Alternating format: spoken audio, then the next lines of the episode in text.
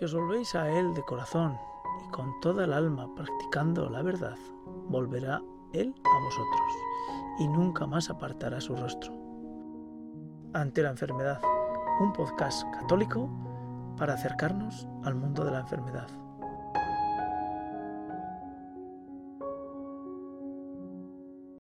Volvemos otra vez a, Pablo. Eh, para los que nos escuchan, Pablo, como ha dicho antes Raúl, era judío. Era un observante de la ley seguro. No solamente era observante de la ley, sino que además perseguía a todos aquellos que se querían salir de la ley judía e incluso los mataba. Eh, era un hombre que debía tener una fortaleza brutal, tanto espiritual desde el punto de vista judío como intelectual, porque bueno, pues todas las cartas que dejó escritas eh, dentro de, de, lo que es el Nuevo Testamento y recogido, pues eh, dejan claro una figura brutalmente intelectual. Es decir, pensemos que entonces no había absolutamente ningún medio más que una caña, un poco de tinta de alguna cabra y papiros y papeles y, telas para poder escribir. Y sin embargo, él eh, dejó por escrito cantidad de elementos que han hecho que la iglesia primitiva se pudiera construir como la hemos conocido y ha hecho que la tradición de la Iglesia pueda tener una orientación especial con todo lo, que San Pablo nos dejó por escrito. Además de eso, si uno lee los Hechos de los Apóstoles, se da cuenta de que Pablo llegó a morir en Roma porque, eh, eh, bueno, pues porque el Señor, lo dice así en los Hechos de los Apóstoles, le dijo, tienes que ir a Roma. Y Pablo era ciudadano romano. Y como tal, nadie le podía ajusticiar fuera de lo que era la jurisdicción romana. Y bueno, pues gracias a eso Pablo pudo llegar a Roma. Es decir, que un hombre con una fortaleza bestial y una ciudadanía que para muchos lo hubieran querido porque era ciudadano romano, a pesar de su condición de judío, pues cayó de un caballo y comenzó el encuentro con Cristo y gracias a ese encuentro nosotros hemos podido disfrutar de una aproximación de todo lo que es el propio Evangelio, pues mucho más eh, elaborada, porque sin serían los evangelios, ¿qué serían los evangelios sin las cartas de Pablo? Pues sería difícil de entender. Entonces, en la medida que Pablo cae del caballo, empieza su ceguera, ¿en qué medida Pablo comienza en ese, ese descendimiento que decías tú. Es decir, ¿hasta dónde uno puede llegar a sentirse una basura cuando uno está en enfermedad, cuando uno se da cuenta que se van parientes, amigos, riqueza, porque estás enfermo, porque ya no eres más que una carga, porque ya nadie te quiere ni, siquiera para salir a tomar un café porque tú ni puedes. ¿En qué medida ese descendimiento, Raúl, es el inicio de nuestra conversión? Bueno, yo, es que has dicho, has dicho la palabra basura, ¿verdad? Sí. Es que esa palabra, no sé si la has hecho consciente o inconscientemente, esa palabra basura la utiliza también el propio San Pablo, que dice, hemos venido a ser la basura del mundo, el estropajo de todos. O sea, eh, dice, porque pienso que a nosotros los apóstoles Dios nos ha destinado el último lugar, como condenados a muerte dice en una de sus cartas. Fíjate qué cosa más chula, ¿no? Que hayas mencionado la palabra basura, porque San Pablo en ese momento se da cuenta, bueno, en ese momento, eh, no lo sé, claro, yo no puedo estar en la piel de San Pablo, pero estoy seguro que en ese tiempo de, oscuridad, de oscuridad, de, penitencia, se podría pensar también, eh, él descubre, estoy seguro que él descubre, y desde luego en su teología se ve claro, ¿no? Él descubre que que la vida del cristiano, que el encuentro con Cristo, lo que le lleva es, es un encuentro que le lleva a morir. O sea, a darse cuenta que morir es con mucho lo mejor. De hecho, él está muerto, está muerto ya. O sea, ese, encuentro es, un, es un, encuentro que le mata. Mata a Saulo. O sea, Saulo muere en ese encuentro con Cristo. Es como si dijéramos también, nadie puede, nadie puede ver a Cristo y quedar vivo, ¿no? Realmente no quedó vivo no sé si vio a Cristo como tal, ¿no? Vio, dice que es una luz o no sé, en fin. La cuestión es que en ese encuentro con Cristo murió Pablo. o mejor dicho, murió Saulo y nació Pablo. Nació otra persona, una nueva persona eh, igual de fuerte que Pablo, pero una fortaleza distinta, igual de fuerte que Saulo, perdón. Ahora a Pablo la fuerza le va a venir del conocimiento de la victoria de Cristo sobre la muerte. Entonces su seguridad ya no le va a venir de cumplir la ley, de cumplir los preceptos de Yahvé, sino que la seguridad, la vida, la alegría, le va a venir de saber, de estar convencido de que está resucitado con Cristo. Es decir, que, ya no muere más. Ha muerto Saulo, pero Pablo ya no muere. Eh, tiene dentro de sí ya vida eterna. Cristo vive en él. De hecho, él llega a decir, ya no soy yo, es Cristo quien vive en mí. O sea, ese Saulo ha muerto y ya no es él. Es Cristo quien vive en Pablo. De manera que él ya, ya, no, ya no es... ¿Él vive para qué? Eh, él vive, dice, si hace falta que siga vivo, pues seguiré vivo, ¿no? No sé qué me conviene más, y morir, que es irme con Cristo, que es con mucho lo mejor, dice también, o seguir entre vosotros mientras os pueda ser de ayuda. Pero él, si piensa en seguir vivo, es para desgastarse, o sea, para ser basura, para ser estropajo de todos, o sea, para ser eh, el último, para tener el último lugar, para ser un condenado a muerte. Cuando leía ayer, eh, eh, pues un poco para meditar más que preparar, porque la realidad es que eh, estos encuentros con Raúl no son de mucha preparación intelectual, sino de mucha preparación meditativa ¿no? al espíritu. Le pedimos que, que nos oriente.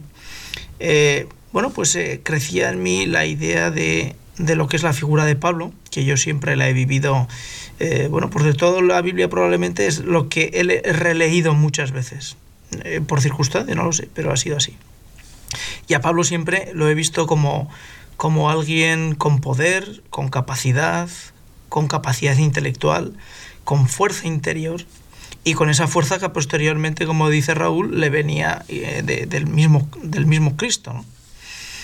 Y viendo esta realidad que está describiendo Raúl, de que el encuentro con Cristo le lleva a darse cuenta de su miseria, de su basura, y que pasa de un, de un ser eh, pues que mata y que tiene el poder para matar a ser totalmente reo de su sangre y de su culpa y que tiene que aceptar que necesita la gracia y el perdón de Dios, estaba pensando de lo importante que es cuando entramos en la enfermedad el dejarnos arrastrar hasta que se lleve la enfermedad por delante ese hombre viejo que relata Raúl.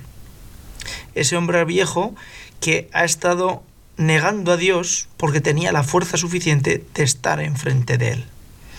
Y aceptar que la enfermedad es ese camino dulce que nos va colocando próximo al Señor, pero claro, necesitamos utilizar lo que hablábamos en el anterior en la anterior entrega, nuestra libertad, porque nada hará Dios sin que nosotros le dejemos.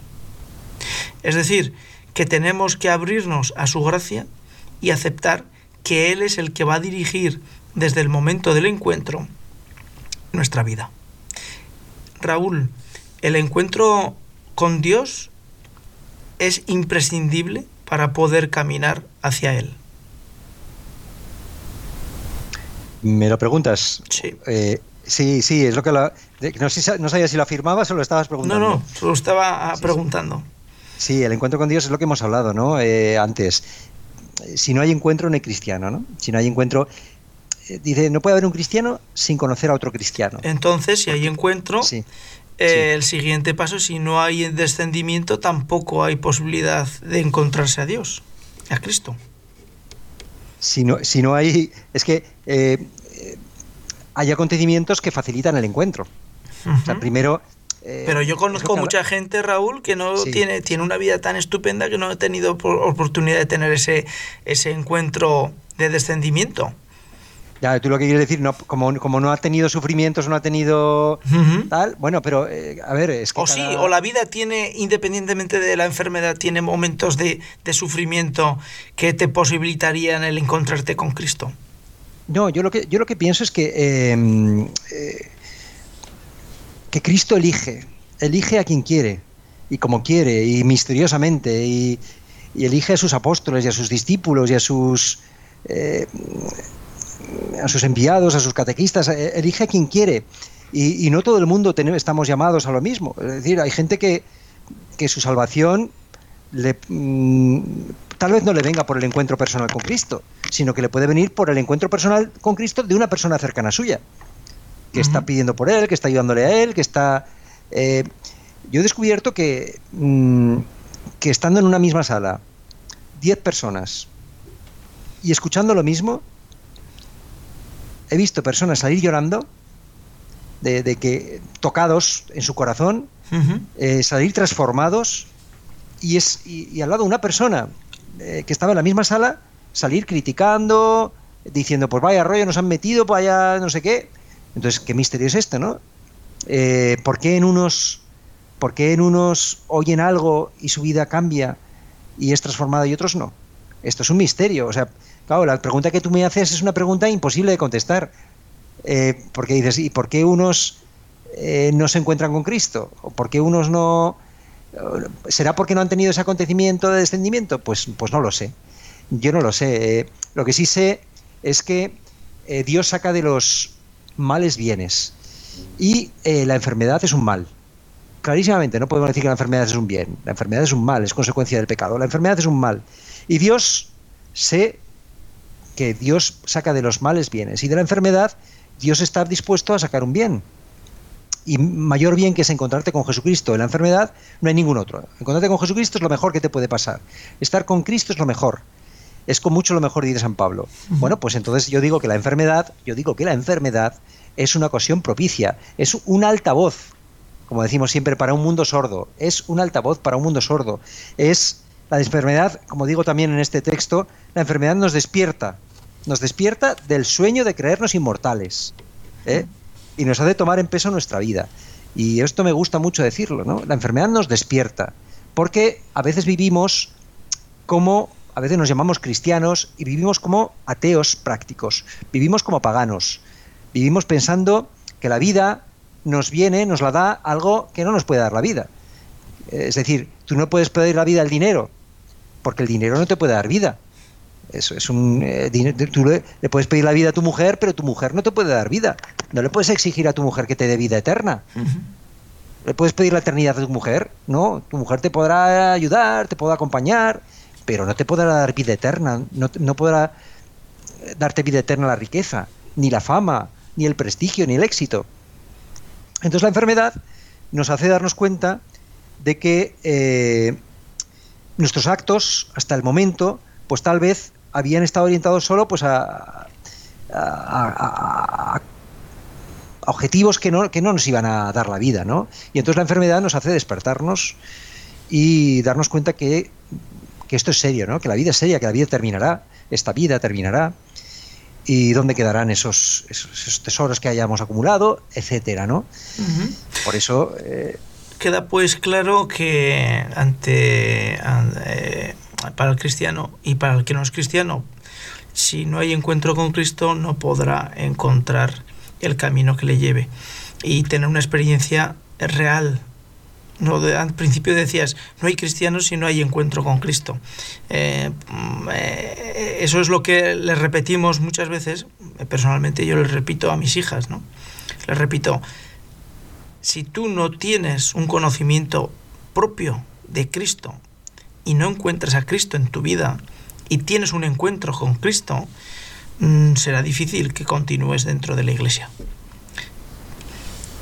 Pablo lo tuvo. Pablo encontró fuerza en ese encuentro. Pero por terminar hoy nuestro, nuestro encuentro dentro de la enfermedad con Raúl, voy a leer de la misa de ayer, además, donde, que es de Efesios capítulo 2, eh, del versículo 1 al 10, y yo extracto del, del 6 en adelante, que dice, y lo voy a leer porque es justo lo que un hombre como Pablo, que encontró a Dios, que le doblegó, que lo tiró al suelo, que se arrastró en el suelo, como decía Raúl, que se quedó ciego durante un tiempo hasta que de alguna forma el espíritu de Pablo fuera caminando poco a poco hasta el encuentro del propio Dios. de alguna manera le dejó el paladar, la lengua pelejada al paladar para que no hablara. Dice Pablo, dice, Dios, rico en misericordia, por el gran amor con que nos amó, estando nosotros muertos por los pecados, nos ha hecho vivir con Cristo por pura gracia que estáis salvados. Nos ha resucitado con Cristo Jesús y nos ha sentado en el cielo con Él.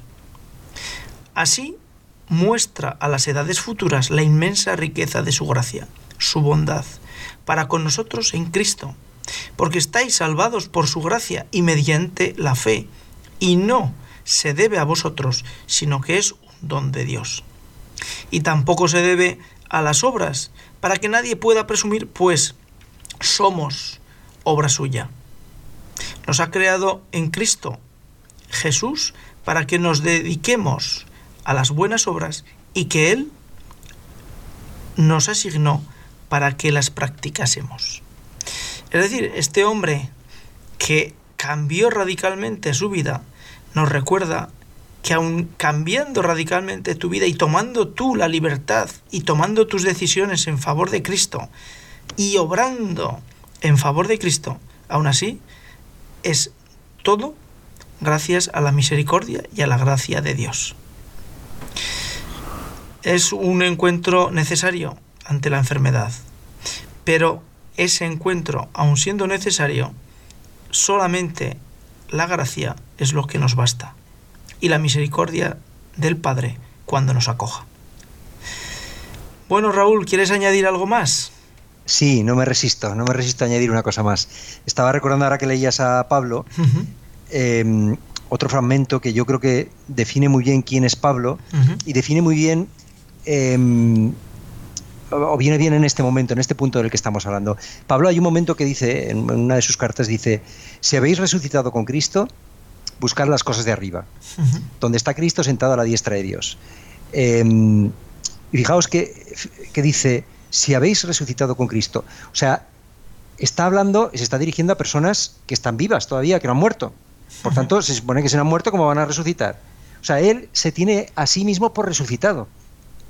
Y está hablando a, los cristianos, les está diciendo, si habéis resucitado con Cristo, es decir, si ese hombre viejo ha muerto, por tanto, si habéis resucitado con Cristo, eh, aspirad a los bienes de arriba, a los bienes del cielo y no a las de la tierra, dice también. Eh, no sé si por este orden, pero vamos, dice, aspirad a los bienes del cielo y no a los de la tierra. Si habéis resucitado con Cristo. Y esta es la clave. Esto, cuando hablamos del encuentro, este encuentro es la resurrección.